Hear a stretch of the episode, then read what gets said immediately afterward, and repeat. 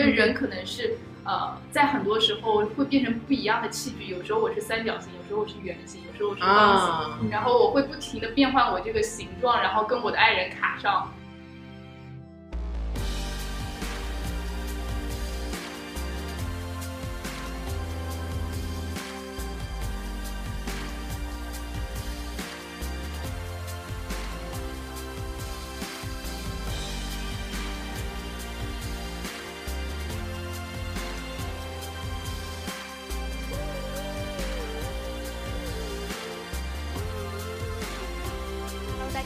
欢迎大家来到新一期的面包人派对。我是 ENTP 李导，我是 INTP 君浩，我是 ESTJ 小苏。本周呢，还是继续我们恋爱访谈系列。然后本周我们请到的是 NT 子人组，然后分别是有两位嘉宾，一个是 INTJ 娜娜，还有一个是 ENTP 老董。那我们想问一下，就是君浩啊，就是你对就是 NT 组的。包括子人组，比如不管是 INTJ、ENTJ、ENTP、INTP 的整个恋爱，因为你自己是 ENTP，Sorry，我是 ENTP，你是 INTP 啊，就是整整个，咱们可以先给个一个笼统的，你觉得他们的爱情观或是怎么样的一个预判呗？你先给一个。呃，我能说大家都挺正经的吗？你是说谈恋爱挺正经的吗？谈恋爱的恋爱观以及说谈恋爱的方式，都其实生活中都是能想象得到的那种方式。啊，我自己觉得像 INTJ 这一类人，就是。特别的理智，就是我不太确定他们年轻的时候是否有过恋爱脑经历啊。但是在我现在接触的二十五岁以上的这些 INTJ 都还蛮有一种智者不入爱河的感觉。就算他们是在谈恋爱或者在婚姻里面，其实他们也是，就爱情绝不是他们的必需品。给我的感觉是这样子的。但是 INTP 呢，像金浩这样的，又给我感觉有大把的恋爱脑选手。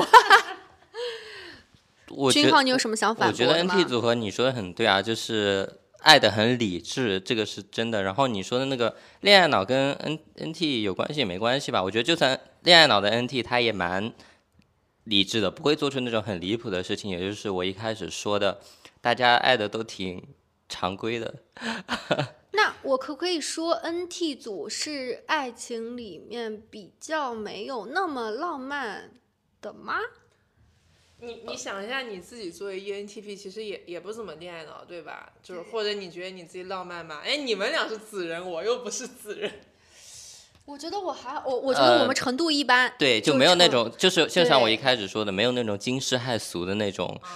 对，没有我闺蜜那么抓嘛，我感觉。对对。好，那我们现在就先进入第一位访谈嘉宾 INTJ 娜娜的访谈。啊，Hello，大家好。然后我是 INTJ 娜娜，然后我目前是有一段呃将近两年的稳定的呃关系。我们还要介绍一下你的那个教育经验啊，一些简单的背景之类的。对，工作经验也行，或者过往情史有几段也可以稍微说一下。过往情史有一点多，从小早恋。然后我的教育背景的话，我呃之前的话本硕都是在台湾念的，然后台湾的话相对来说是一个比较自由散漫的地方。是一个 INTJ，我就在里面疯狂的卷他。年龄呢？情史呢？年龄啊，不具体的。啊，年龄年龄是九六年生人，现在应该是严谨的来说二十七周岁。然后情史的话，我刚刚有提到，就是我是呃从小早恋，所以我其实现在没有仔细的算过我到底谈过几个对象。然后应该是应该是应该是呃十个以内啊，但是就是加上那种 dating 的对象。嗯哦，那还好，那还好。你是怎么样把台湾同胞就卷到飞起的？你可以跟我们分享一个。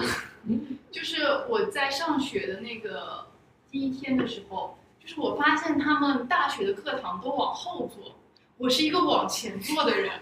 我们在大陆也是往后坐的。那可能不是台湾的关系。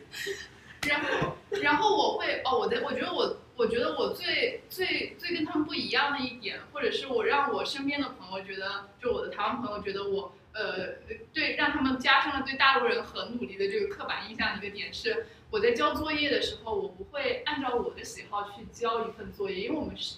我会按照这个老师的喜好去交一份他喜欢的作业，嗯所以我整堂课都会关注他更喜欢讲什么样的内容，然后去交一个这样的那。这这确实跟他现在工作也有点这个样子，可能是人个人的经历的问题。那那就是，也就是说，比如说是你们写个什么论文、小论文啥的，或者是什么，就是你你是更多的想这个教授会喜欢什么样的内容，而不是说我想表达什么。呃，如果这件事情就是在一开始的时候，我觉得我刚念大一的时候，我很想要拿很高绩点的时候，会有这个想法。但是我到了一定的阶段，那个阶段可能就是我在大三、大四的时候，我有独立的接拍呃一些工作的一些东西，或者是我到了研究生之后，我开始不太 care 他们喜不喜欢我，所以在后面的时候我就非常的我行我素，我就是呃，我我当时好像念研究生的时候，我唯一的一个感觉就是。我已经到这个年纪了，我不要，我不需要再有人给我九十分，给我那种鼓励的感觉了。所以我觉得这是一个阶段那也就是说，就是如果你去揣测教授喜欢的东西，他能拿到高绩点或者是高的分，然后还能给你激励的话，你才会这样做。嗯但是，一旦你有一过了那个阶段，你就没了，是吧？对，而且我觉得那种呃，是在于对于自我的一种认同，就是其实他给你一个很高的反馈，其实是你更认同你自己。但是当你自己给自己的这个安全感到达一定底线的时候，你就不太会在意他会不会给你什么样的感觉。嗯，那我觉得其实人应该是有相对一致性的，就是你在对待工作跟学业上这样，就这样的一种价值观，是不是也会映射到你谈恋爱或者找对象的一个标准？所以我们今天还想聊一下，首先就是你从小到大，你感觉你会被怎么样的一些人吸引，起你觉得哎，我想跟这个人交往一下。嗯，就是其实我觉得这个跟我念书的时候，我是一个不断在进化的一个人。就一开始我刚刚看到这个题目的时候，我就发现我其实被什么样的人吸引。我刚刚就说，我觉得我好像在过往我较小的这个谈恋爱的经历里面，我会被那种呃像浩浩这样的啊，就是写代码特别厉害的啊。我在念念书的时候，我们班上就有一个跳舞很好的男生。然后我那时候就是在那个 ins 上面一直就是加了同学之后会互相关注那个 IG 嘛，然后我就一直看他跳舞，好帅好帅，然后我就很想引起他的注意。然后我觉得一开始的时候，你就会被这些人的个人特质所打动，然后包括像我当时那个呃，就跳舞的男生成功的跟我 dating 了两三个月，后来他就跟我分手了，然后我我就我就意识到好像。虽然这个人可能在一开始我会觉得他是我向往的，在某一个专业做的很出色的人，但是到最后我发现他并不能带来给我爱，我会觉得我很痛苦。一方面我可能会被他吸引，但是实际上他并不能够呃真正的关心我，或者是我觉得跟我做一些情侣间的互动让我很痛苦。我突然想到，我有认识一个 INTJ，也是很要强，是个女孩儿。然后她是这样的，她喜欢这个男生，比如他数学好，嗯然后呢，她就超又她就疯狂学数学，然后就考过了他以后，觉得这男生没有任何魅力。太假，对，就是他每喜欢一个都是好像，而且我觉得就是，比如说他觉得呃这呃这一个学期我的理科比较差，那一定会出现一个理科的男生。然后当他理科已经考到第一名以后，就感觉需要一个文科的男生，就这种就很有实用性。啊，你这么一说，我感觉我在很长一段时间都在攀登的感觉。对对对 那种啊，攀登不一定说我有一个更好的成绩，但是我会觉得说，我我觉得那种攀登是我对好多事情都好感兴趣。比如说这个人跳舞很强，但是我曾经没有涉猎过舞蹈，所以我会觉得他能够花这么多时间在这个上面，我很佩服他。然后我好像也被那种呃设计师的男生，好像做工业设计的，就是我会被他们在某一件事上的坚持所打动，但是这个不能会成不会成为我们发展长久关系的当中的一个点。嗯所以我觉得我现在男朋友跟我在一起接近两年，其实我觉得我非常感谢他，因为其实一开始的时候，呃，他跟那些男生对我来说，一开始的吸引力是一样的，都是呃，像他是自学，然后成为了一个营养师，所以他大学专业并不是，相当于他是一个从零开始的，然后我会觉得这样的人。对我来说，一开始很有毅力。昨天晚上在来这个播客之前，认真的准备了一些问题啊，然后不知道会问我什么，所以我就问了一下我男朋友说，明天要去录这个，你回答一下你为什么爱我。然后他就跟我说，一开始的时候他觉得我我很聪明，然后他说在那个公司的时候，他觉得我很有才华，然后我姑且的就也相信了这种追捧啊。然后在后面我说我说那也不能因为才华跟我在一起这么久啊，嗯然后后面他就你一直有才华，且不断的越来越有才华。然后到后面他就说，他就说因为你包容我啊，他就说因为呃相对来说，就是因为我们都是在一个相对来说比较适婚的年龄，我男朋友是嗯九二年的，嗯他就说呃。在我们越来越了解彼此之后，然后他也暴露出他一些缺点，比如说原生家庭，或者是他觉得他的家境不太好，都是他比较自卑的地方。包括他有一些缺陷啊，为了保护他的自尊，我就不在这儿提出来。嗯但就是说，呃，在他认为很重要的这些东西，在我们现在相处过程当中，我都接纳了他，所以他嗯爱我，甚至越来越爱我。嗯然后我自己回忆一下这件事，我为什么爱他？我觉得也是因为他爱我，就是啊我觉得为什么我我们之间能够。打破我以前好像被这种特别有才华的某一些男孩吸引，然后但都无法突破那三个月。我一直跟小杜说，我说恋爱有个三个月魔咒，就是你一开始被吸引的这个人，但是如果他不能带来给你爱的时候，你会开始很痛苦，在这个三个月就跟他分道扬镳。我在很长一段时间可能也有这种感受，但是他就给了我一种非常安稳的感觉。嗯然后我问他为什么爱我，他说因为我包容他。然后我在想，为什么我爱他？我觉得是因为他爱我的这股原动力让我非常非常就是比较互相的那种感觉。嗯那就是，其实我现在已经感受下来，我觉得梦那个娜娜不是一个很恋爱脑的人，但是你你自己觉得你有恋爱脑的经历吗？或者早期的时候曾经有过吗？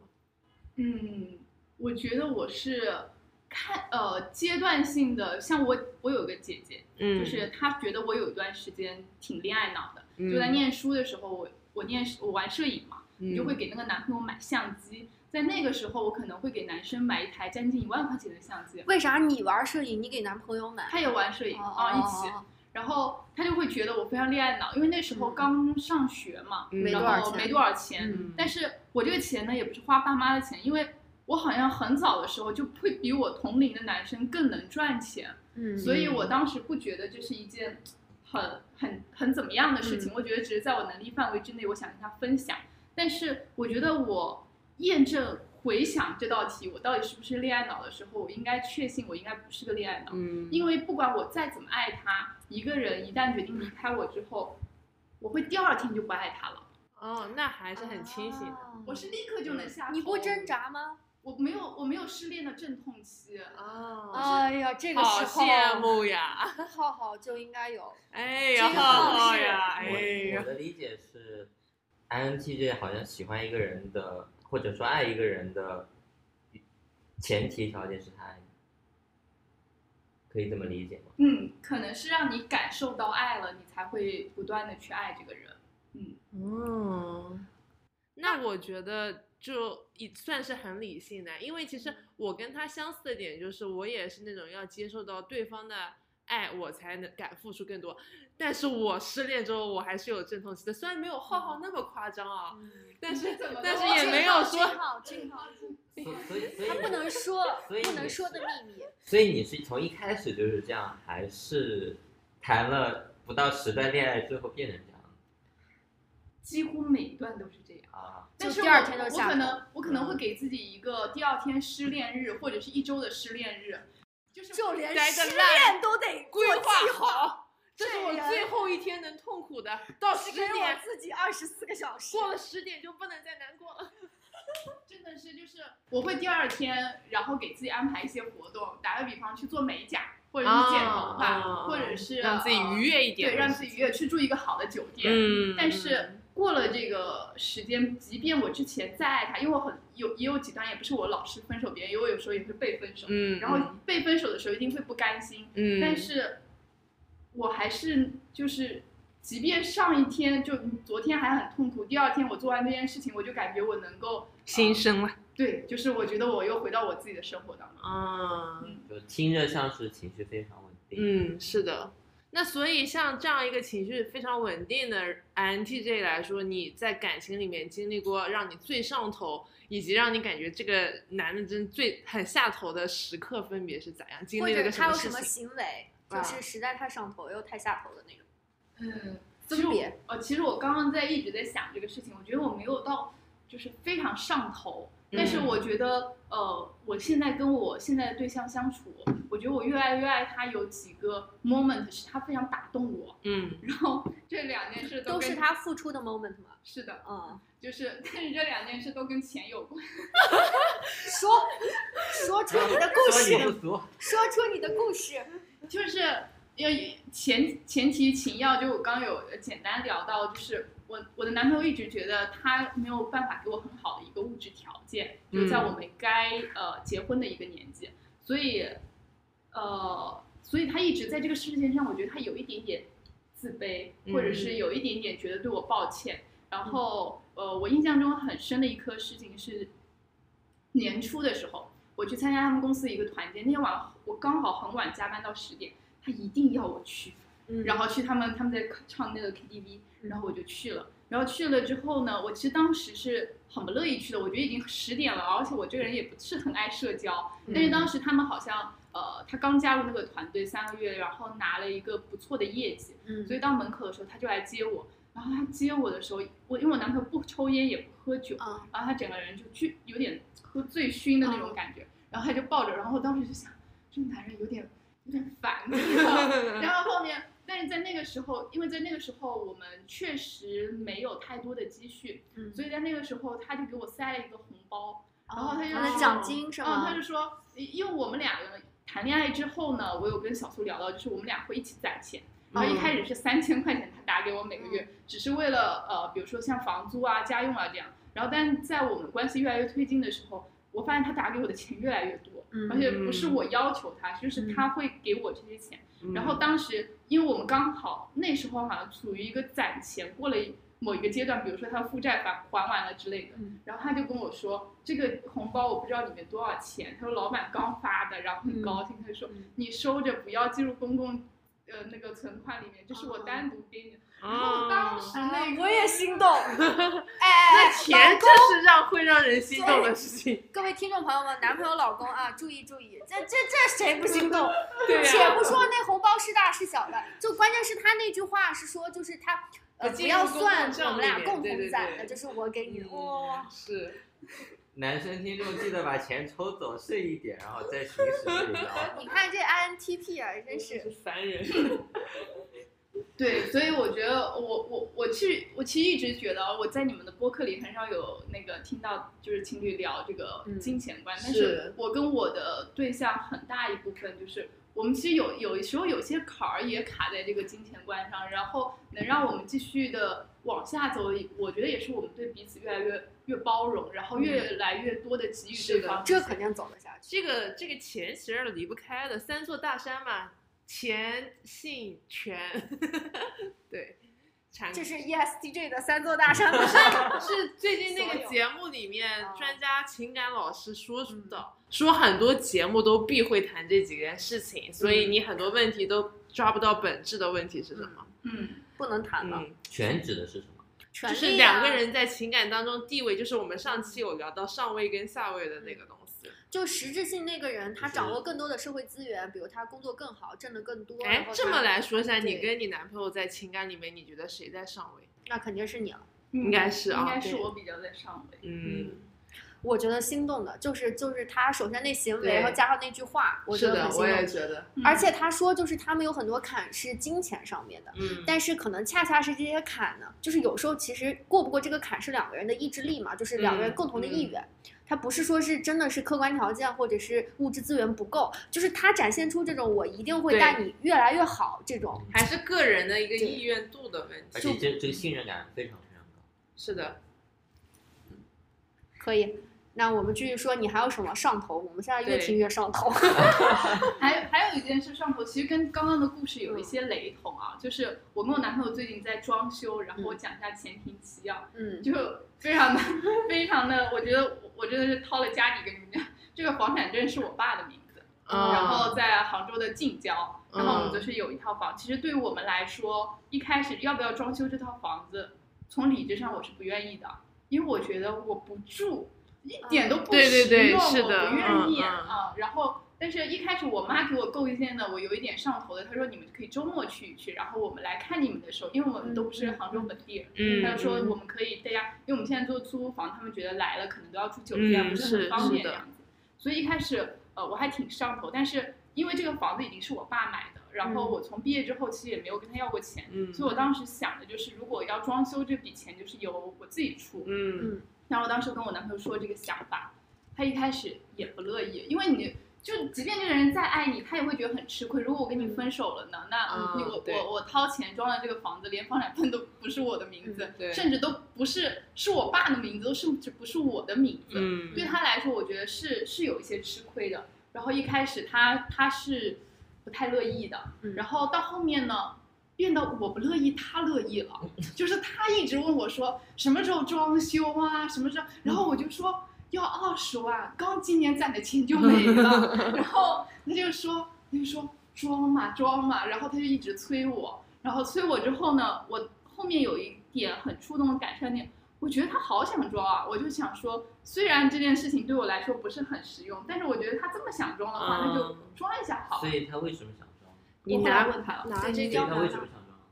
我问他，我说你为什么想装？他说我想给你个家的感觉。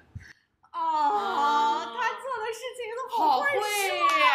哎，不愧是 F 人，就是比我们 T 人能说对说。我男朋友非常会提供情绪价值。对。然后，然后就是呃，他说虽然就是这可能，就我们其实也这对我们来说也不是婚房，然后其实他也非常理智，他说如果是婚房，我投这个钱，我觉得也可以，但其实对我们来说，他说我们也不打算作为婚房。那我们两个也没有要结婚，然后你要求一个男生出这笔钱去装修，在这个时候，其实我觉得我的心态是去尝试，嗯然后呃，我只是觉得我们在模仿小孩儿扮家家一样，去体验一下有一个家庭的感觉，练练手，先对对对装一套。对对对是的，然后后面就是装修，我们就去跑了非常多的装修公司，因为我跟我男朋友都是这人，所以我们俩非常会做计划。嗯嗯但是你要装修，就算你再有计划，它一定有一定的预算在里面。然后呃，上个月就是我们要敲定签那个合同的时候，然后他就呃他就发工资了嘛，他每次发工资的时候都会给我打钱，然后我也不太会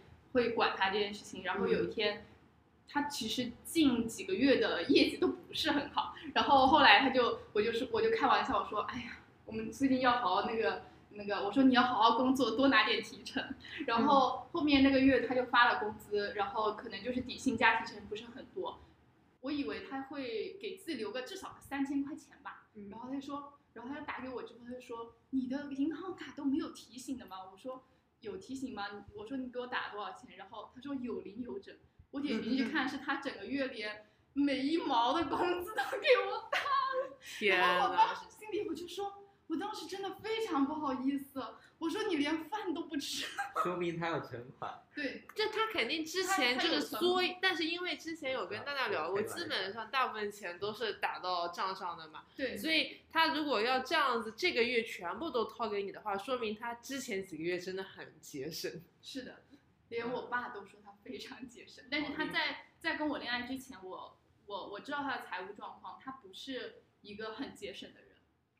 嗯，希望我未来的男朋友能听一下这种，学习一下。我觉得就是未来男朋友就是有个操作指南，就是第一期第一件事情，先去点开这期播客的几分到几分，对，哎，是的听一下，，把发表一下，写的精准一点。发表一下你的那个哎，对对对，哎，其实聊到这，他一梦娜娜一直在聊她对象现在的一些情况。嗯那我觉得听众肯定很好奇，你到底是怎么找到这样的宝藏男生？他们不是同事吗？不是因为才华吸引的吗？刚不是讲你有没有认真听？就过程呀，具体的过程。是他追的我，就因为才华，觉得他聪明嘛，不是当时说的。对他就是他一开始觉得我聪明，我我不知道我哪聪明。是挺聪明所以你真的要做一个有才华的人。是的嗯，啊，那我们嗯。刚刚都讲的是上头，我们先讲你以前的男朋友的对，或者说这一任里面有没有就是你们吵架是觉得他做的让你很生气的事情？啊，我跟我男朋友吵得最凶的一次，他骂我，啊，你就是个精致的利己主义者。其实还好，我感觉。不是这句话是 INTJ 的那个，哦，就是他的 slogan 是吧？这个这个这个这个我感觉我感觉四个 TJ 都是这样的。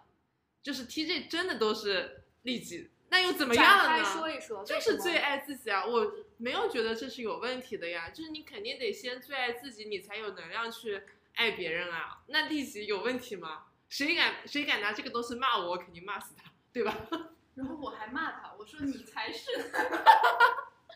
但是但是当时的一个情况，其实呃，我我我真的觉得我我因为我跟我的男朋友在日常生活当中，我们有共同的爱好啊，嗯或者是呃在家务上，或者是在很多事情上，我们不会为那些琐事而吵架。我真的觉得呃，我们当中很大的一个关系的就是这个推进啊，就是就是金钱上的一些权衡。然后在一嗯开始的时候，呃，就是我们有聊到买房，虽然都买不起啊，嗯但那时候有聊到这个话题的时候，我说，呃，我我当时好像是我有点不太记得了，好像是我我我说我不愿意跟他一起买房，我说我要买我要写自己的名字，啊然后他他就觉得我已经跟他在恋爱了，但是我不嗯想要进入下一个阶段，嗯我只是、他有点沮丧是吗？，对他有点沮丧会，的呀，这肯定。你拿你的声音本来就我是我觉得这肯定会的呀。假假如我跟一个我希望跟他就是不仅仅局限在恋爱状态下的一个女生谈恋爱，就我我是希望跟她走到下一步的，然后人家给我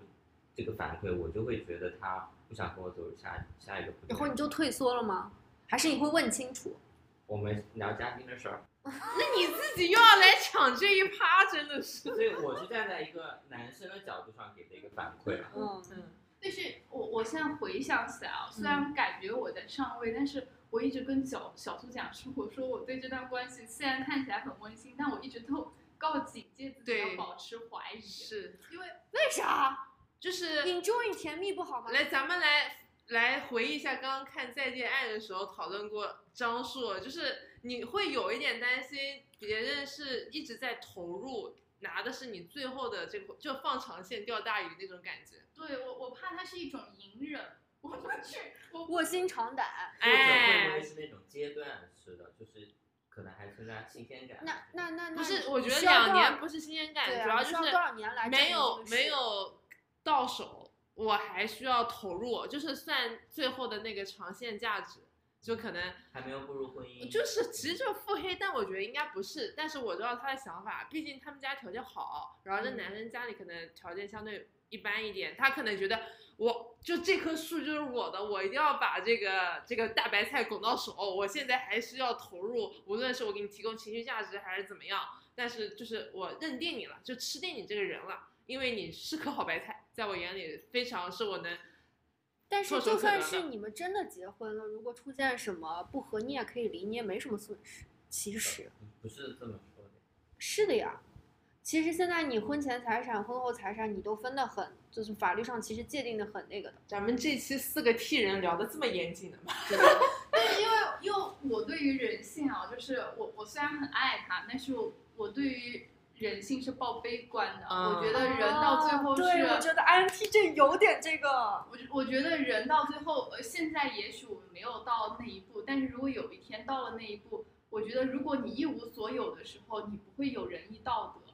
嗯，大难临头各自飞嘛这。肯定对对对，嗯所以我我我我记我不记得好像是张爱玲写过一句话还是什么，她就是她呃她这个人喜欢我不知道她什么人格啊，她喜欢喜欢他喜欢把人就往坏处想，然后呢，就是什么事情都假设你做的行为是坏的，然后但是呢，但凡你做一个稍微善意一点儿的举动，他就很开心嘛，就是把人的期待拉到最低。嗯但凡他做善意，他就很开心，这样他的嗯人生会活得开心一点。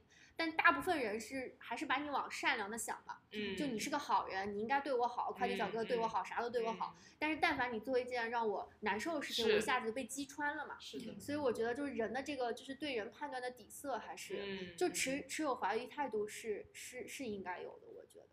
而且确实比较理性才会这样想，那说明真的不是恋爱脑。对 要是个恋爱脑，咋会想到这种事情上？对，我第一次听到的时候，听到他之前跟我讲的时候，我也有点吃惊。但是我想了想，确实也是有可能，嗯，对，也是有一定可能性的。但是概率比较小，嗯，嗯，而且随着时间什么，我觉得人也是会变。我对真的，超级悲观。我觉得，我觉得，我觉得 enjoy 当下是是对的，就享受这段关系现在带给你的滋润。但是嗯往后的事情，就是往后会给你答案嘛。但是我我觉得我我因为我会对未来做预设，我会觉得，就像那个你刚刚说的，对未来，比如说不不论是我自己，我对自己的目标，可能我对自己的存款，我有一定的下限，我不能突破这个下限。嗯我对于人性也是，就是我会在我们的关系里面找到一个呃，我觉得束缚，或者是让现在让我觉得有安全感的这么一个状态。嗯嗯，所以基本总结了我们想问的下一个问题，我觉得就是，呃，那种没法让你体会到他在这段感情中付出很多的那种人，你跟这样的人谈恋爱应该不会有什么结果，因为你感受不到他足够的爱意。哎我想问的是，就是我听到你们聊这段的时候，我脑子里在想一个什么问题呢？就是如果假设男女双方他都是这种，我必须你先多走一步，多付出一点，然后我才会更爱你的所。以不行呀。所以我们刚刚就有讨论过，一定是一个相对还是比较付出型人格，另外一个可能就是那种 enjoy 对方付出的那种。因为对于 ENTP，我不知道君浩 ENTP 是不是啊？就是如果我遇到孟娜，假设我是个嗯男的，我看到他但凡在怀疑、考验、往后退缩，我就有点儿，就我我也不太敢就。我不是跟 E ENTP 逼了吗？因为我跟他是一样的，对我感受到对方不够足够的爱意之后，我就开始怀疑了。对我就会我就会就是所以所以就是还蛮难蛮难，就是如果你我觉得你你对象那个做的事情是蛮勇敢的，真的是蛮勇敢的，就是因为因为 E ENTP 也不是付出型人格，对对 F F 型人格相对付出型人格会多一点。对但是你说的这个付出型，其实很多事情是阶段性的。为什么古代时候，或者说呃很多我们小时候很多基本上是男生是主动嘛，但是呢很多男生主动之后，男生不主动了，这时候女生开始主动，就是情感其实是累积的过程。然后有些人他可能情感到了一定浓度之后，他才会主动去付出，主动去奉献一些东西。所以我我也觉得人是会是会变的，并不是说你一段恋爱关系中有一个人永远是付出的那一方。我觉得还有一种可能，可能男性，比如说你们结完婚三四十岁以后，他对整个家庭责任，然后事业上他又起来了，他的嗨点就不在于跟你嗯谈恋爱维持爱情这件事情。或者说重心会不一样。对，但女的她怎么着还是情感有点儿为主的，所以她会照顾好小孩儿，会会在乎老公啊，在乎爸妈什么的，可能还有这个方面的关系。嗯，会有这个。但是其实孟娜很好的一点是，她都设想了。就我觉得像那个啥，我不是我们上一期采访那个嘉宾天杰，就是 E ENTP 嘛，就是我对于，而且我自己来说，就其实好多事情是我没法想的，嗯，就是就是我是没有概念的，你是不敢想还是？就是我都不会去想到这件事情。就是没那么严谨。哎，对，就啊是就是他是对就上线下线，然后一个框，然后比如说他说我对我的存款，就是我会大概不是你没发现这是 J 跟 P 的问题吗？这人普遍都会想的全一点对，就是我我都不知道有这个问题的你们就存在是。走一步算一步。对我都不知道，就是我存款就是不能低于哪个有个安全线，嗯然后我的嗯感情应该是什么样的一个安全，我我是没有这个。对，就就聊到这一趴，其实也刚好到下一个想问的问题。其实这人也好，或者 INTJ 也好，包括刚刚自己提到的精致的利己主义，就这些刻板印象当中点啊，可能真的是存在的，就可能确实是 TJ 人的一个问题。那你就是说那次吵架之后，你你有觉得这个可能是自己是有一方面这样的问题，或者你要在平时跟他后面的相处中怎么平衡自己身身上的这些，也不一定说问题，就这些性格上的点。会去平衡吗？我承认，对吧？我觉得，我觉得七这人会承认这个我我事情。首先我承认，我我我觉得就这就是我，我觉得嗯我会承认。但是我觉得如果我想让我们的感情更好，就比如他说，呃，因为因为我男朋友还承担较多部分的家务，然后他就会说。你知道吗？你要幻想你是个女的，你代替一下一个女的，天天在家打扫卫生，人家就会说她是家庭主妇。然后，然后隔了第二天，我确实在他批评我之后，我我我我虽然做了下家务对我就我就认真的给他做就那饭。一天，有没有就是在后面我会意识到这一点的时候，嗯就是其实我们不太会计较到底是谁做的多，但是我感受到他累了的，或或者他不想做的时候，嗯我就会去把这件事情做了。我不我不想让他就是真的有那种很委屈的感觉。就是他们算是吵架吵开了的，就双方能有一些改变。嗯，然后关键是 TJ 还就是马上就行动了。就是他不仅嗯嘴认，他还行是动。你说换成张硕，这可咋搞？什么节目都要让他溜一遍，是吧？所以，当你自己意识到你就是爱爱上他，或者说你觉得你现在这个男朋友就是想，我们咱们说结婚吧，就是说比较稳定长期关系这个人之后，你对他的表现会有和当时只是有好感或者喜欢有什么不一样吗？就当你对他产生这种长期关系信任之后，我觉得我很依赖他，嗯这种依赖就是从生活上到情感上，我都非常依赖他。嗯，比如说我有沮丧的情绪的时候，嗯我会第一时间想要给他打电话。嗯，然后比如说我的日常生活，我都就是因为我其实是一个不太爱社交的人，嗯，然后我觉得我我我需要他，就是我会想跟他一起浪费时间，就是啊我们可能一起去楼下散步啊，或者是一起这好浪漫啊！嗯就是我想跟你一起浪费时间，好像有首诗就是这样写的。你跟你老公天天挺浪费时间的，我觉得你们屁人，对，因为因为我你看人家 TJ 也浪费时间，所以人家是浪漫，到你们这儿就是日常啊。受到了万点的暴击。这这趴下一期聊。对，就是我觉得主要就是我想要跟他待在一起，因为我一直觉得就是呃，我是一个能社交的人，但我会觉得自己不能嗯过于嗯就是毕竟是社 I 人，对，然后就是我有这个能力，但是我我会觉得如果我我一直在外面的话，我会觉得我回家很累。嗯 对，但是我觉得他让我觉得我爱上他一个原因是，我跟他在家里我没有觉得很累，所以我觉得我我应该把他当自己人，而不是当、嗯当做自己的一部分。对对对。嗯，了解了。哎，那你觉得你们俩现在的这个相处的恋爱模式，已经是你理想中爱情的模样了吗？还是说，其实你理想中的爱情大概是什么样？可以跟我们描绘一下？其实我我不知道我理想中的是什么样，我觉得我在探索。嗯，就像我刚刚说的这个装修这件事情，嗯，我我很喜欢小苏的那个一句话，人是一种徒劳的机器。就是呃，我知道这件装修的事情可能在我的理智上我不是很想做，但是我又去试了一下，所以我觉得我对这个事情的界限，或者是这件事该不该做，或者是还是好这件事情，我嗯，我我我很模糊，我现在有点享受这种模糊，就是、嗯就是探索它。一个 J 人说出来，我享受这种模糊感、探索感。哎呀，我我要说句题外话，我特地去查了一下萨特的这句“人是一种徒劳激情”，萨特是 INTJ 啊，据据那个外网的网友投票嗯投出来的。对，所以你会有感觉。我觉得，我觉得有有一点是，我觉得我有意识的在探索，而且是我是有意识的在啊，主观嗯就是相当于我是主观能动性发挥了，而不是我被迫，是吧？对对对，我会嗯主动，地对，这还是不一样的嗯。是，那我是被嗯迫。就是你是主我主要动去享受呃探索之之后的新鲜感，还是体验体生验了体验生活嘛。嗯那你嗯就像刚刚小苏问，那你有有没有那种想象过未来，比如说某一刻你最期望的那种生活方式是什么样子？恋爱方式？我我没想过，没想过。我不知道什么是准确答案，所以我没有想到，就是我的心里没有那个大部分人也没想过，就是想过，嗯可能会觉得想过的都想的不太领情。嗯，就是我觉得，我觉得应该是对我来说，应该是没有没有一个准确答案。我觉得人可能是呃，在很多时候会变成不一样的器具，有时候我是三角形，有时候我是圆形，有时候我是方形。啊，然后我会不停的变换我这个形状，然后跟我的爱人卡上，嗯也许我那段时间会很快乐。嗯嗯，了解了。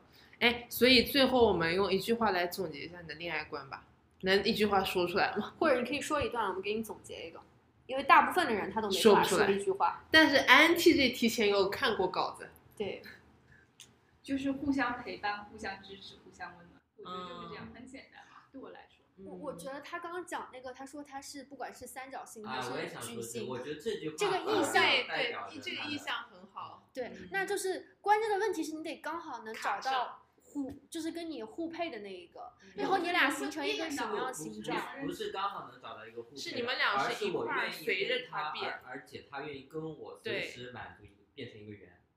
是的，就是相当于圆就完美呢？方形不完美呢？不是啊，只是不同的阶段征。了他们爱情，可以是一个方形，可以是一个那互相陪伴还得互相进步嘛，相当于就能跟得上你的脚步嘛，大家一起变嘛，不能我变你变的。哎是啊对吧对双方嗯是对随时在变就相当于我的变化特别快，就是我我我有才华的人都这样。好像在说他自己。小眼睛一亮。我也是，我也是。这件事情不是我觉察的，是我身边的人告诉我的。嗯，就是我我小的时候，我我我觉得这小的时候就是一种批评。我妈老是这么说我，她说想一出是一出。哎，你一天一个梦，一天一个梦。然后后来我我你怎么有这个在社交社交有点变成 E ENTJ 的这个我？我们当时就是说那个老屋的时候说到这个点，是吧？嗯，不要社交了，就在家里待着挺好的。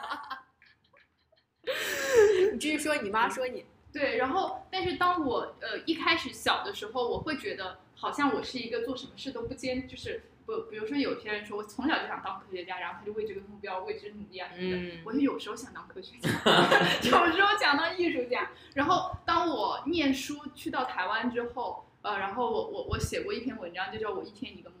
然后当时我是以一种嘲自嘲自己的这个状态写的。然后当时我的一个呃画家的老师，他就在想说。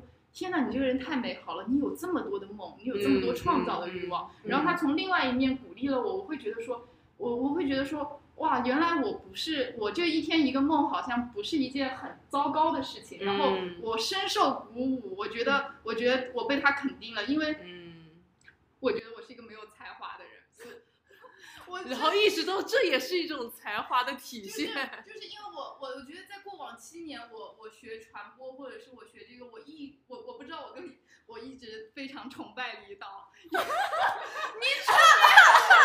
这期话题我们可以单独拎出来聊一聊。哎，子人组真的很自恋，我真的受不了了。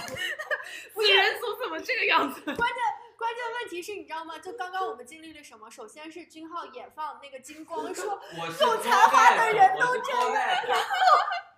然后娜娜又说我很崇拜李我跟。跟子人组真的崩溃了，怎么这么自恋？常驻嘉宾变飞行，飞行嘉宾变常驻。因为因为因为因为我就是觉得，就是我我在学习的这段时间，就像你刚刚说的，嗯就是我好，就是我我觉得我做 ENTJ，我学会很学会模仿规则里面的那个 INTJ 哦 INTJ，别做别做 ENTJ。就是我非常非常会这个一开始进入到一个规则里面，嗯不管是进入大学还是进入到公司，就是我会知道怎么做一个让别人喜欢的人。嗯就是一开始我会模仿，会去做那个，但是其实我我心底就是说我其实想做一些自己呃想拍的东西啊或怎么样，但是我觉得我拍不出来。然后我觉得我拍不出来的一个原因就是我是个，就是我后来回想我可能是个 J 人，没事，他也拍不出来的呀。拍不出来，拍不出来，这不才转行了吗？对呀、那个对录个指纹，明天明天咱们上。所以我就觉得我我没有才华，就是在过往的这个七年，我觉得我只是个商业摄影师，但我不是个艺术家。然后我被一个艺术家哎这么说之后，没事，艺术家没钱，你有钱。对哎，我突然，我我我觉呃，我我觉得我好像以前跟君浩讲过，我有个突然跟你那个很像的一个点，就是我跟君豪，哦，都跟你们们讲过放弃不了钱，成不了艺不是。就是我以前我小时候在我学电影的时候，就是我有一段时间是我看一部电影，我可以过目不忘。嗯，就是我从头到尾的剧情啊、台词，就是就是两个小时看完，我再给你复述一遍，哪怕像《美国往事》这种，我都能给你讲出来的这样。但有一天我在电影院的时候，我看一个电影，我睡着了，我就突然觉得我的那个天赋被 他那根线断了，对，就是天赋被剥夺了。嗯，就是我就真的是天赋被以后被剥夺，然后我可以，我以前那个天赋是我大概我们会学那个嘛，学电影创作，然后什么就跟你说讲一个故事，大概二十分钟的时候要进入个什么小高潮之类的，就是我可以看表，然后那个，然后我可以记非常明确，我可以知道每个点出现的每一个。就是比如说每个细节，那个东西为什么要在哪儿？那导演为什么要给你个镜头？我是完全像反射一样在脑子里。突然有一天这东西不见了，我知道为啥了。为什么？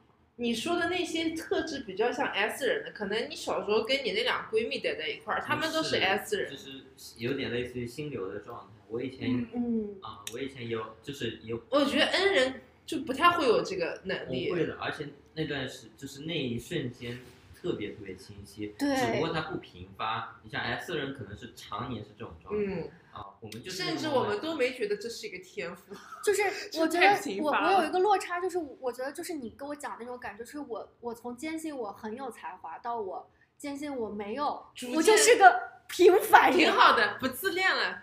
对老吴到现在还自恋着呢，觉得自己，对吧？我一直都觉得自己没有才华，我只是被鼓励到一点，然后觉得有点开心。但是我跟你说，我学电影的时候，你你觉得你很有天赋，我那时候觉得我很没有天赋，但是我做了一件非常 J 人的事情，嗯很苦，就是每一年都会有那个金马影展，嗯然后去拉片是吗？我不是我就是你你知道，如果你别跟我说你见过李安，我会哭的。没有没有，就是就是坐在那儿，就是呃，如果你很多人把看电影当做一种消遣，两个小时会坐在那儿。我会要求自己从六点钟看到晚上六点的场，你知道连续看十二个小时，然后你要全程投入，还要去分析那个电影，就有点像苦行僧。然后我会在某每一个每年会腾出这半个月的时间，让自己泡在电影院里面。嗯，我觉得这对自己其实是一种非常残酷的。但是确实专专业的人都是这么出来，因为。有让我想到脱口秀这个事儿，就是我们看脱口秀不也消遣嘛？然后我一直以为脱口秀演员就是很有天赋，他们就是当然也要训练啊，比如说听国外的这些段子。但是我去年不是有有一个 crush 是脱口秀演员嘛？哎呀，这个 crush，突然想起来，突然想起来这个 crush 了。然后我那会儿去问他，就是你们怎么弄？他当时说，我就看到他有个设备在后面。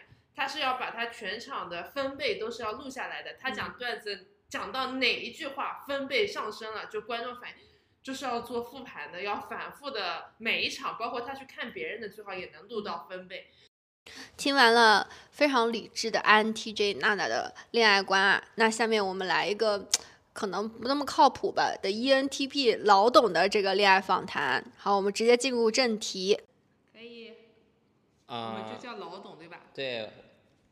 然后我们这，哎，Hello，老董，就是我们这次呢，主要是针对于不同人格，可能会有一些，我们也比较感兴趣嘛，关于恋爱上的一些话题，啊，话题。然后呢，然后我们的老董其实跟他的，我们了解到老董是 ENTP，然后他的女朋友也是 INFP 小蝴蝶。就我们对你你的情感历程还是比较好，比较好奇的，所以想。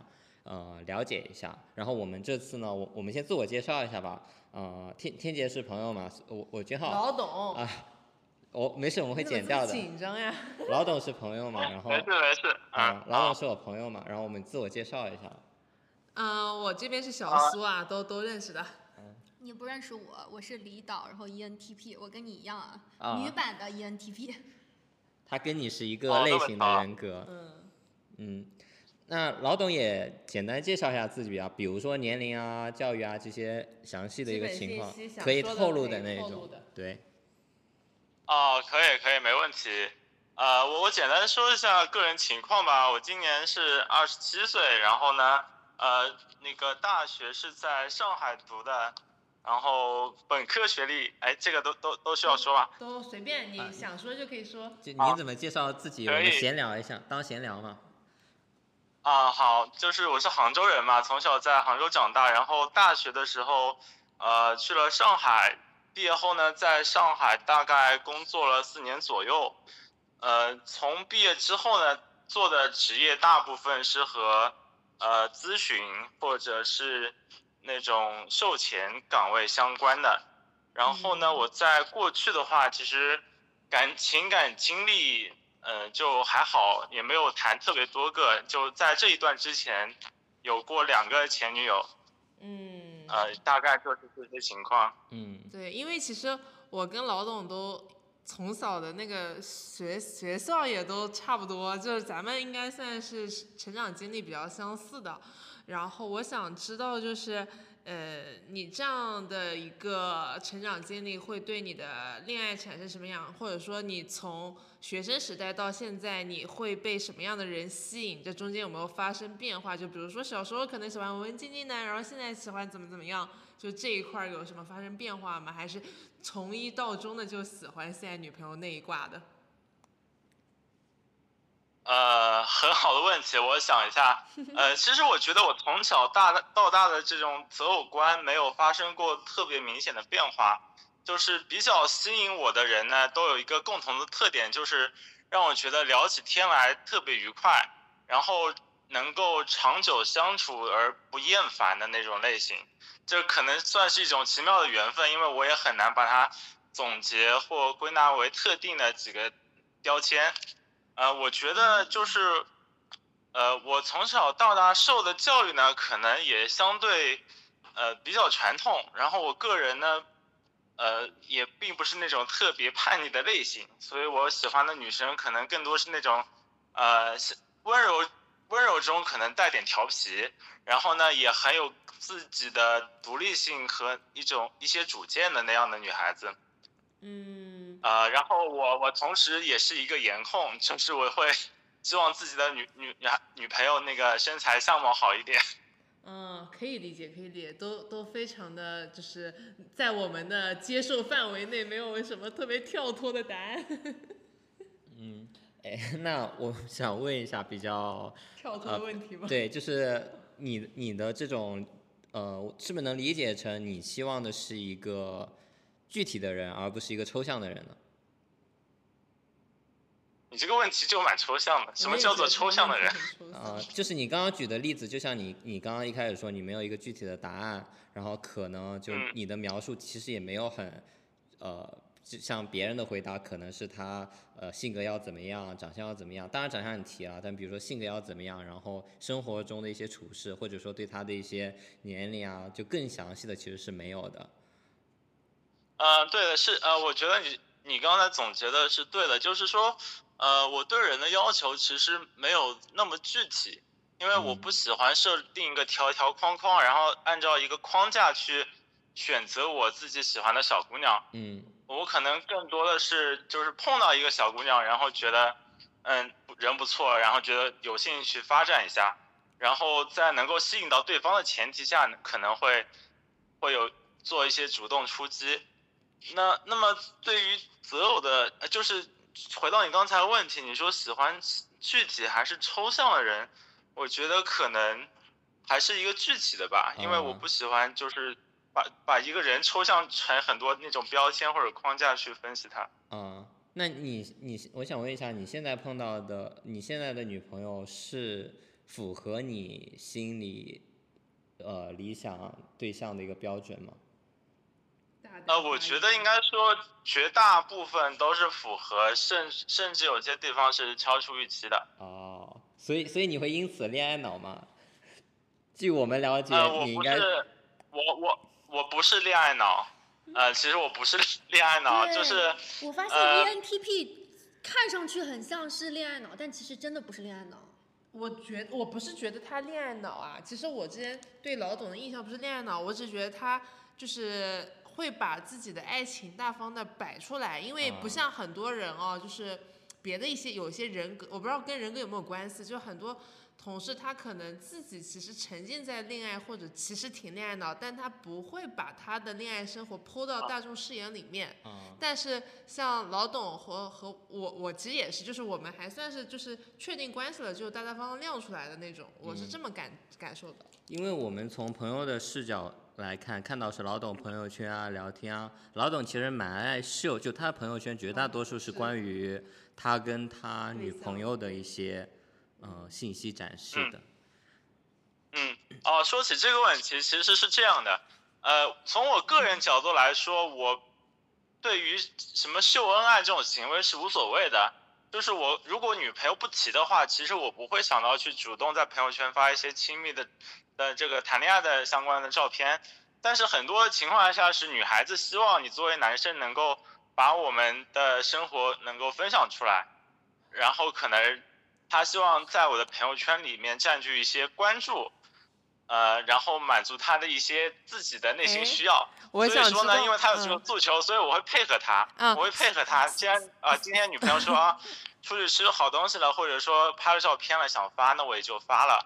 所以每次都是他让你发你才发的，还是说你你是你揣测出来他可能想让你发，然后你自己就发掉？我想知道这个是完全他 push 你干这件事情，还是我觉得他可能会因为我发朋友圈感到嗯有安全感满意，然后我自己把这个动作做掉了。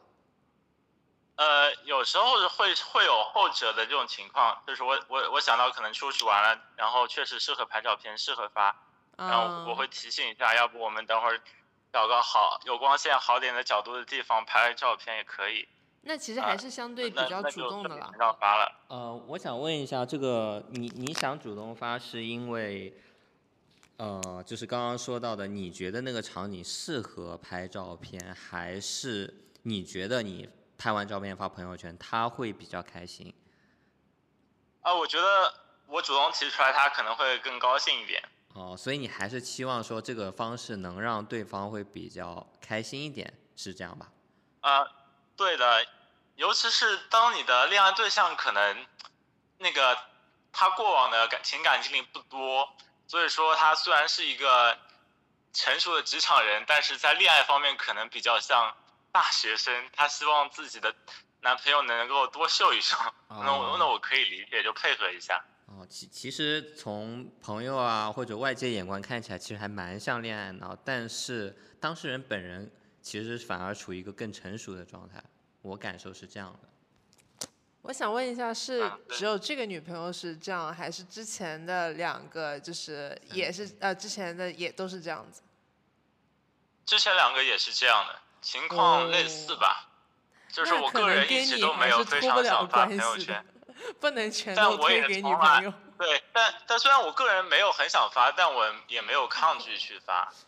哎，那那我我好奇心又被钓上来了，就是啊，就好奇心可真多。就是既然你现在的女朋友她跟之前的都期望这种方式，所以他们有些性格还蛮像的，所以到底是什么造就了线和钱的区别呢？就是你能举举一些例子，比如说呃当初是怎么下头的，然后现在是怎么上头的？是的，上头和下头的时刻分别是因为什么样的原因？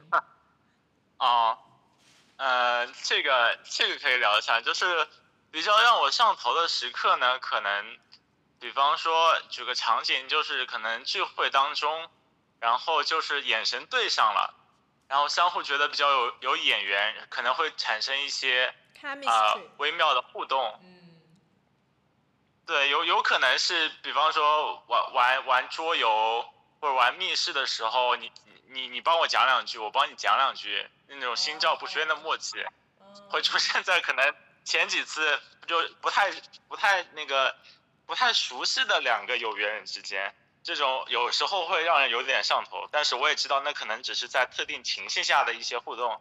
然后另外的话，呃，比方说可能在暧昧期当中。呃，然后可能有一些话就撩撩到了，呃，我我也忘记具体什么话了，哎可能有些这种情况会让让人比较上头吧，老董，你这个女朋友谈多久了？差不多一年半吧。哦，所以你们当时是在你说的那种什么密室啊、桌游之类的社交场所下，然后一些神秘的 chemistry，、然后暧昧，然后这样开始。是这个还是每一个？呃，呃，这个是这样的，之前的话会略有不同。我我想就是同为 ENTP 啊，我觉得就是你说的有个点非常有感触的是，我不知道你刚刚形容的是不是我理解的，就是我觉得在一个跟一个陌生人有相同的默契这件事情会让我上头，就是比如他跟我他不认识我，但是他跟我同样的喜欢喝某一个什么乌龙茶，然后我就很上头这件事情。你会这样吗？还是只有我？呃，我我跟你不完全一样，因为你刚才举的例子，如果只是因为同一个喜好，单纯因为这个事情我是不会的，我还得结合他这个人的整体嗯，对情况。，就是小姑娘得长得好看，身材好。对我也是这样，啊就是有眼缘，对有眼缘。对，就是呃，就跟他，就是跟一个陌生人突然心有灵犀，或者是像你说的，就是你们在玩的过程当中相互掩护几句，这种心照不宣，但其实并没有提及过、提前要求过的这种很小的这种细节，其实是很会打动人的，是不是？是的，是的。嗯，好的，那那想问一下你，刚刚讲了最上头的时刻和恋爱脑的时刻啊，你可以讲一下你下头的和就是你觉得跟什么样的人谈恋爱没结果的这种。呃，我可以举个例子，比方说，呃，就在过往的那种情感经历里面，我发现，呃，我跟两个天蝎的女生，呃，都相处不来。这种相处不来，就是说，本来你你们做朋友的时候还好好的，但是当你们进入暧昧期或者是呃开始谈恋爱之后呢，可能有一发就会发生一些变化，这种变化会导致相处模式和这种日常的交流的这种适配度都完全不同了。呃，举个劳动你例子来说，是哪个我星座？劳动你是哪个星座？呃，我是天秤的。哦，你可以说一下具体跟天蝎怎么不合？因为我也是 ENTP，我老公是天蝎，对，所以我我们可能男女之间会有差异，啊但是我们可以共同激情吐槽一下。啊，是这样啊，就是呃，首首先我声明一下，我以下举的例子不完全是对方的问题，我自己也有很大问题。嗯呃，就就比方说，有时候，呃，在一个事情上呢发生了争执，可能只是一个新闻，可能只是身边朋友的八卦，嗯然后我们就各抒己见嘛。嗯按理说，情侣情侣之间聊这种呢，还是能增进呃亲密关系的。但是往往我我跟呃一类人聊着聊着呢，就开开始争吵，就是我们各聊各的，就是我抒发我的看法，然后夹杂了我个人的一些见解和偏见，他也是这样，而且我们两个人互不让步，然后就会导致吵起来。因为我们是这种杠精啊情况一，ENTP 是杠精啊，一定要杠 赢啊。呃，我我觉得其实有时候争输赢没有那么要紧，但是只是就想当你在争的时候呢，你可能也不是那么愿意谦让，嗯是，然后，可能就觉得。哎，你这个人就不能顺着我说吗？难道我说的就不对吗？啊，就是你但往往可能两个人互不相让对。你你你这句话真输赢不太重要，和你刚刚说的，你就得，你就得让一下，不是完全冲突吗？就是想赢嘛。非常非常 ENTP，我也是这样的。不是？但那你事后想想是没那么重要，但你当你吵的时候没想到嘛。对，就是得争赢，我也是这样的。啊，可就是你以后可能觉得输赢是没那么重要，但是你以后会觉得你就是要争赢。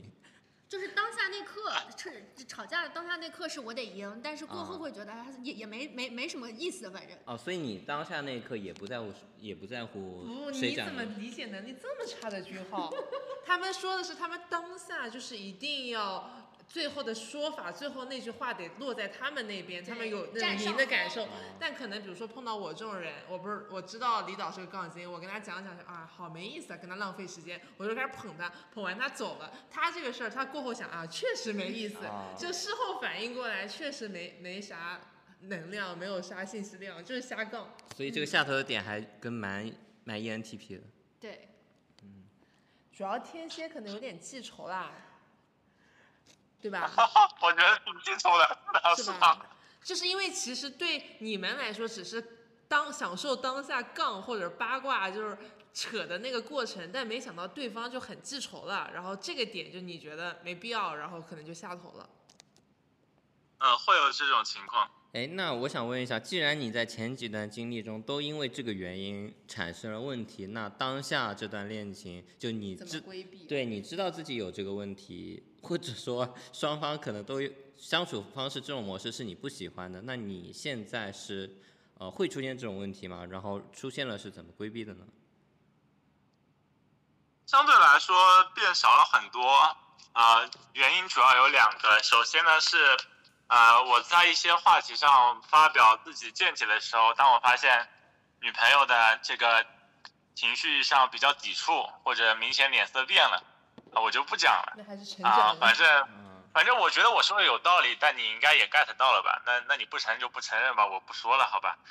啊然后另一方面呢，另另一方面也是因为，呃，我现任呢，他脾气相对比较好，嗯呃，他是从小可能不会去，呃，跟人家，呃，争嗯，那个争长论短的，所以说，在这方面会相对比较谦让。然后当我当他跟我有观点冲突的时候呢，也不一定会，呃，非要说赢我。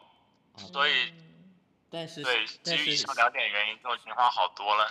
但据我们所知，小蝴蝶还是蛮在乎这种，就是他嘴上可能不说，但是他心里可能还是在乎的。他说的小蝴蝶就是你女朋友的那个人格的人。啊，嗯，嗯，你你感觉是这样吗？嗯内心，对，其实他内心会非常坚持自己的看法。嗯所以其实是你们双方都在这段恋情中互相互相包容、嗯互相理解。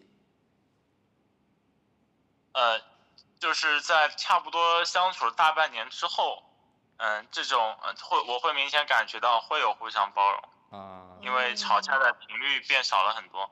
对，可以理解挺好的。嗯，嗯，所以就是你，那你喜欢别人的时候，你的会有怎么样的一个表现吗？因为刚刚讲了，嗯就是你你在暧昧中，其呃，你会在那些那些时刻 moment 感受到，自己的那种情感。嗯，那具体感受到了之后，你要怎么表达？就是你要怎么让对方感受到你的这个喜欢？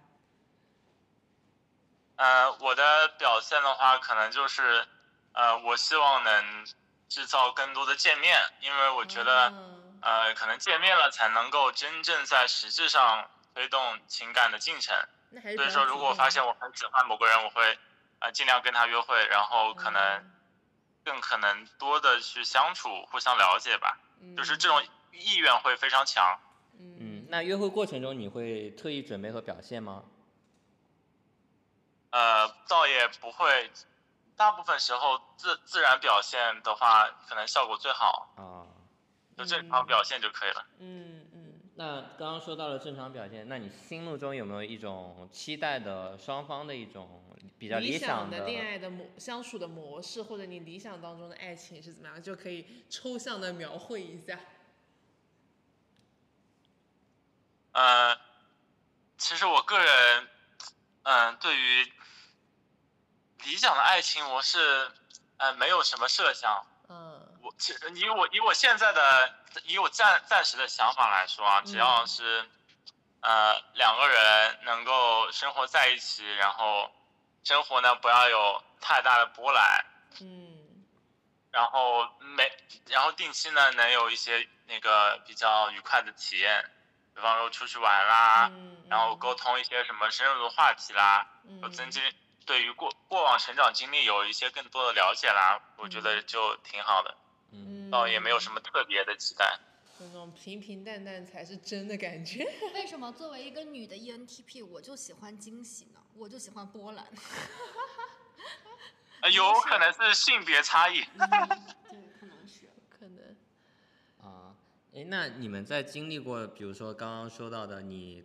你在恋爱中约约会对呃约会对方，然后对方表现出一些小动作，然后让你上头。那你在哪一个有没有那那么一个瞬间，或者你意识到自己真的喜欢上，或者说用我用爱这个词，你爱上了这个人就是有没有吃定了这个人了，就感觉。啊？对，就你觉得深刻的意识到这件事，有没有这样的一个时候？呃，有啊，比方说，呃，我很久没有见到这个女生，然后呢，就会突然觉得自己很想她，然后满脑子就都是她，可能就没有没心思干别的了。啊，这时候我可能会觉得，嗯，那看来她对我还是挺重要的。嗯，对，我觉得这种时刻是比较典型的。刚刚那这这种个描述听起来挺恋爱脑的。对，就是就是那一瞬间 你就意识到自己爱上这个人了吗？还是会有其他犹豫？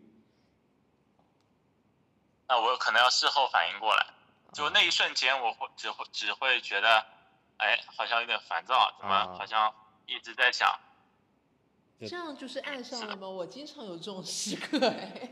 每每个人不太，哦可能对于老董来说，哦是不是这种时刻比较少？嗯。突然不像这么这么像自己了。嗯，嗯，是的，哦，了解。那你能不能总结一下你的恋爱观呢？从你自己的视角来看。哦，或者你我简单的描述一些，我们我们听一听，帮你一块儿总结总结。呃，我觉得就我有一个核心观点，就是说，我觉得两个人能长长久相处，而且一直感到舒服，呃，这是最重要的，也是能够划分合适和不合适的这么一个呃分割线。就如果说我一眼看到这个人，觉得这个人很对，嗯，就要跟他在一起。但其实在一起之后，可能两个人在一个房间里待了半天不到就就没话了，或者很很觉得很别扭了，嗯，那就说明可能不太对。嗯，就要么相处方式有问题，要么就是人有问题。嗯，嗯，就是长长久以来要聊得来还。是要时用时间来检验一段爱情。嗯，嗯，对，好的呀。哎，那我还是有个问题啊，就是我们之前采访了几位嘉宾，我问了个问题，也同样想问一下你，就是你觉得在恋爱中，过程重要还是结果重要？其实我觉得过程可能更重要，因为可能我年纪还没到特别想结婚的年纪，所以我我暂时并不强求马上或者短期内有一个结果。嗯，但是在无论有没有结果啊，在结果之前的那段过程，其实是，呃，应该被好好把握的。对，我觉得这个可能对于自己的一个人生发展的年龄阶段是是会变的。对，我觉得如果他现在界定老董界定自己现在还不是到了一个非要谈婚论嫁的年纪，可能就会更享受一个恋爱的过程。嗯，还是很理性。嗯，我我暂时还是注重过程吧。嗯嗯嗯，可以啊。好的，我们呃听明白了，就是非常感谢老董这次来其实我听下来还是比较理性的。啊，是的是的是的。嗯嗯然后可能我们别人的视角来说不是这样。啊，对。嗯，好，那我们今天非常感谢，谢谢老董，辛苦了。好嘞，好嘞，好谢谢你们。好，我拜拜们下次。约桌游，拜拜，好，拜拜。拜拜。首先，老董的刚刚那个语言描述上啊，能听出略带一丝大男子主义的爹味，但还好，还能接受。然后就是，呃，我其实没有想象他是那么理性的一个人，因为之前我们在朋友圈看到他还是蛮爱秀恩爱的嘛，以为他会有一点恋爱脑，或者有一些 F 值比较高。他今天测出来 ENTP 之后，我跟这样聊，哎，行为上确实有些像的，但是跟他的描述之后，我觉得他更加的一些理性，而且同为杭州人，我觉得真的他还是蛮那种传统的杭州市民那种悠悠哉悠哉、平平淡淡过那种安逸小日子那种感觉，跟我们杭州人的画像还是挺像的。我是觉得就是，嗯、e n t p 好像真的都不是恋爱脑，男的女的，就我们现在就是还是蛮理性的。然后你看他对恋爱的预期也好，平平淡淡是真啊，合适，然后大家相濡以沫，就是这样，就是是一个非常合理的这种，就是就是理想的爱情嘛，对吧？就是就如果有一个人上来说我这要大起大落，然后我要冲破世俗，可能这才是不合理的。但是 ENTP 的抓马的地方或什么，他可能放在了其他地方。我我印象比较深的是杠精这个事情，就其实他应该是就是不是 ENTP 所有杠精都是吵的时候一定要吵赢，事后是 OK 的，就我们也没必要吵，我输了也就，可是吵的那当下就热血冲上头，我一定要吵赢。我主要是这一点。我觉得他底色最给我的最大印象就是随意、随性。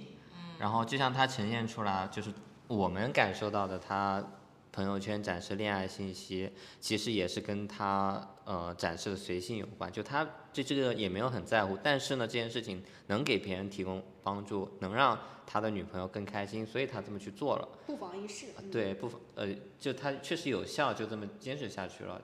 就像他呈现出来的底色，就是很多样的、很变化的，就是我们感知到了这个人好像为了爱情做很多事情，但是他其实本身这个人性格就是这样。这样刚刚聊下来，嗯嗯，我感是这样的。ENTP 是本次聊下来人格里面，我听下来就是没有我和我自己主观上面的啊，没有冲突最大的，就是别的人格我都会听到一个点，嗯，怎么会这样？嗯，这样的人他怎么会这样？这怎么会这样想？但是 E ENTP 我和我 ESTJ 本身听下来，虽然没有说。